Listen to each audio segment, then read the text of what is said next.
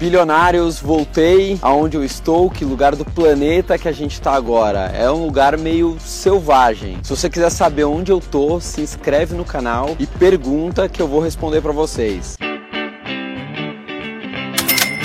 Tema de hoje: 5 dicas para você comprar dólar, euro, libra, qualquer tipo de moeda estrangeira pela melhor cotação. São dicas que eu uso quando eu estou viajando e agora eu vou passar aqui para vocês. Dica número 1: um, jamais, em hipótese alguma, deixe para comprar moeda na última hora. Por quê? Porque é como se você estivesse jogando numa loteria. Você pode pegar uma cotação muito baixa ou pode pegar uma cotação muito alta e acabar estragando a sua viagem. Por exemplo, antes das eleições, geralmente o dólar acaba subindo subindo muito, porque é um momento de tensão, o investidor estrangeiro tira dinheiro do país. Então imagine que em janeiro você planejou uma viagem para Europa ou para os Estados Unidos e pretendia gastar 5 mil reais. Porém, quando chegou ali para setembro, a moeda subiu, teve uma valorização de 30%. Bom, então imagine que você está planejando uma viagem em janeiro, né, para gastar 5 mil reais e quando chega no mês de setembro, subiu a cotação da moeda 30%. Ou seja, você tinha 5 mil reais reservados para gastar nessa viagem, você vai ter que gastar 6.500 reais, muito mais, né? Muito mais dinheiro. Isso pode acabar estragando a sua viagem. Então, deixar para comprar moeda na última hora é um erro absurdo. Então, em hipótese alguma, deixe para comprar moeda em cima da viagem, em cima da hora, uma semana, duas semanas antes. Você comprando na última hora, você não vai ter muita margem para pesquisar, muita margem de negociação, fazer um preço médio. Você tá amarrado. Então, a sua viagem já tá marcada, você vai ter que embarcar daqui uma, duas duas semanas e você vai ter que comprar moeda estrangeira pelo preço que for. Então não importa se a moeda vai estar num preço muito alto, você vai ter que comprar de qualquer jeito. E pode ser que você pegue uma cotação muito, muito ruim. Dica número 2: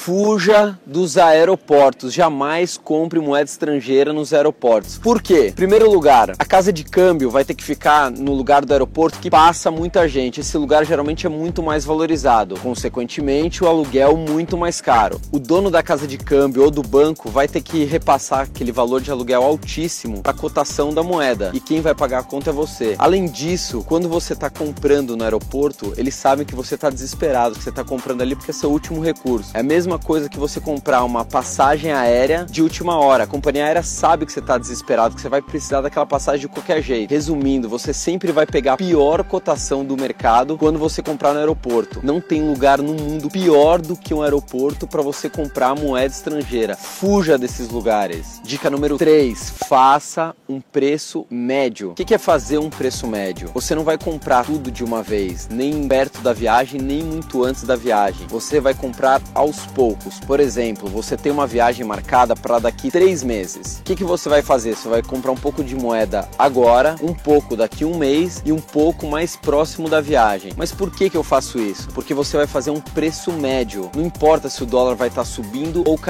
você não vai nem pegar a pior cotação do mercado e também não vai pegar a melhor cotação do mercado. A gente tem uma tendência de sempre achar que o dólar vai cair. Ah, não, o dólar está muito caro, o euro está muito caro, eu vou esperar mais um pouquinho que acho que mais para frente deve dar uma queda, deve cair. Baseado em que você acha que sempre a moeda vai cair? Se nem os economistas, os especialistas sabem quando vai subir ou quando vai cair, imagina você que não entende nada. Então, o preço médio é a melhor alternativa para você conseguir uma boa cotação. Dica número 4. A gente tem agora sites e aplicativos que comparam os preços de diversas casas de câmbio. Então você entra lá como se fosse um decolar.com só que de dinheiro, vamos dizer assim. Então ele compara o preço de dólar, euro, libra e você consegue saber qual é a melhor cotação, qual casa de câmbio está vendendo mais barato. Mais do que isso, hoje em dia tem sites que você consegue fechar a compra da sua moeda por ele e você recebe na sua casa, então você não precisa se deslocar, correr um risco de assalto. Por exemplo, o site cambiar.com.br é um desses sites. Ele faz a comparação de preços para você e ele manda entregar na sua casa. Você realiza toda a operação pelo site e a casa de câmbio ou banco que você escolheu entrega na sua casa. Então você tem a opção de receber o dinheiro na sua casa. Alguns cobram uma taxa de entrega, outros nem sequer cobram essa taxa de entrega. Bom, vamos lá, dica número 5. Então você já fugiu dos aeroportos, você já está fazendo um preço médio, você já checou nos sites qual é a melhor cotação, já fez um comparativo de preços. O que, que você vai fazer? Agora a gente vai voltar ao passado, a gente vai regatear, a gente vai negociar, a gente vai pechinchar. Então vamos supor, você viu lá no site de comparação de cotações que a menor cotação de todos os bancos e corretoras é R$ 3,50, R$ 3,50 para um dólar. O que, que você vai fazer? Você vai fazer uma coisa que é lá do passado, uma coisa arcaica, que está fora de moda. Você vai pegar o telefone, ligar em outra casa de câmbio e regatear e pechinchar. Falar, olha, eu tenho uma cotação de 3,50 que eu vi no site tal. Você cobra essa cotação? Muito provavelmente ele vai falar que cobre. Por quê? Ele prefere diminuir a margem de lucro dele, diminuir o spread do que perder aquela venda de moeda, do que perder aquela operação. Então a chance de você conseguir uma cotação menor ainda do que a que você viu no site é muito grande. Então vamos lá, essas são as cinco dicas que você vai conseguir a melhor cotação em qualquer moeda. Depois que você usar essas dicas e conseguir, comenta aqui com a gente, manda mensagem, se inscreve no canal, segue a gente nas redes sociais, Facebook, Instagram, Orkut, ICQ, Sala de Bate-Papo UOL. A gente está em todas as redes sociais, até aquelas que nem existem mais. Um bilhão Educação Financeira.